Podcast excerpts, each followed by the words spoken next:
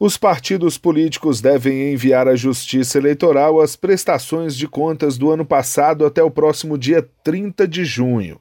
Antes, a data limite era 30 de abril, mas uma lei de 2019 alterou o artigo 32 da Lei dos Partidos Políticos e o prazo passou a ser 30 de junho.